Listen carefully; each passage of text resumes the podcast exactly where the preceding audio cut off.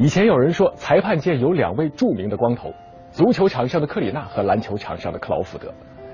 克里纳因为国际足联的年龄限制，十年前就已经退隐江湖了。而乔伊·克劳福德也于近日宣布，会在本赛季结束后退休。这两天，关于他的所有新闻都会提到邓肯，尽管那事儿已经过去了八年多了。有网友啊还诗性大发，说别低头，哨子会掉；别退休，邓肯会笑。老爷子当年算是用生命来治疗面瘫呐。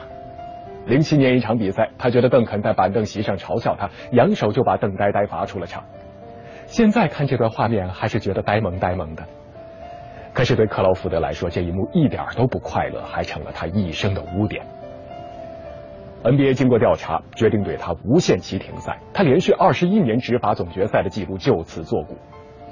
克劳福德后来回忆，把邓肯吹出球场是他漫长裁判生涯里最遗憾的一件事情。他还为此接受了心理治疗。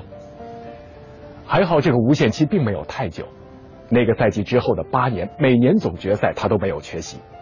而再拿起哨子，他最大的改变是学会了在吹罚技术犯规的同时，向沮丧的球员说一声抱歉。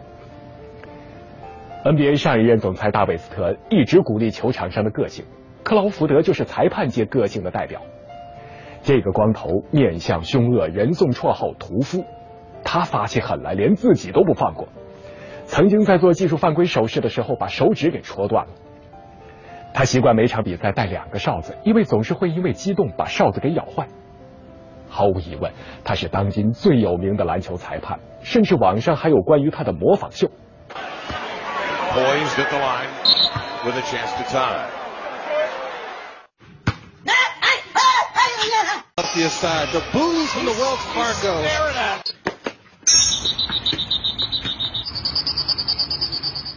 巴维塔就是和巴克利赛跑的那位。随着这位老爷爷一四年退休，克劳福德估计算是很多人如今唯一能叫出名字的了。当年巴维塔当裁判的原因是干这行能免费坐飞机、住最好的酒店、吃喝不花钱，还能游历全国各地。但是当这一切日复一日重复的时候，其实远没有人们想象中那么诱人。克劳福德每年十月开始，一直到第二年六月，生活就简化成了飞机场、酒店和球场之间的无限循环。赛后球员休息了，他还得连夜写执法报告。他说：“乔丹和魔术师约翰逊直到退役都没有跟自己说过一句话。他每天晚上都站在聚光灯下，但又有几个人会注意他呢？”虽然这些听上去有些凄凉，但他是笑着说出来的。But when that game is over. That seventh game of that NBA Finals is over, and nobody's talking about you. Woo!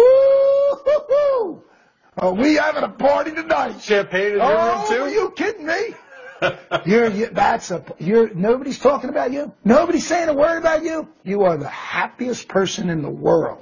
和巴维塔不同，克劳福德因为爸爸和哥哥都是职棒大联盟的裁判，所以他从十三四岁起就立志长大后做一名球场法官。他从当地的业余联赛起步，八年后进入了 NBA，在联盟里一干就是三十九年。他的常规赛场次超过了两千五百场，还保持着执法季后赛和总决赛的记录。一九七七年，他含着哨子迈进球场的时候，达拉斯小牛、迈阿密热队这些后来的总冠军还没有建队，NBA 还没有三分线，邓肯·加内特刚学会走路，科比还没有出生。如今有美国媒体略带伤感的写下了一句话：NBA 这个赛季将送走两位联盟的标志人物，科比布莱恩特和乔伊克劳福德。一辈子就干一件事的人，总会让人心生敬意，不管他有没有名。对克劳福德来说，他该被人们记住的，远远不止当年和邓肯的那段恩怨。It's been our life. I don't know any other life. And I'll be sad for him. Because this has meant everything to him. And to me.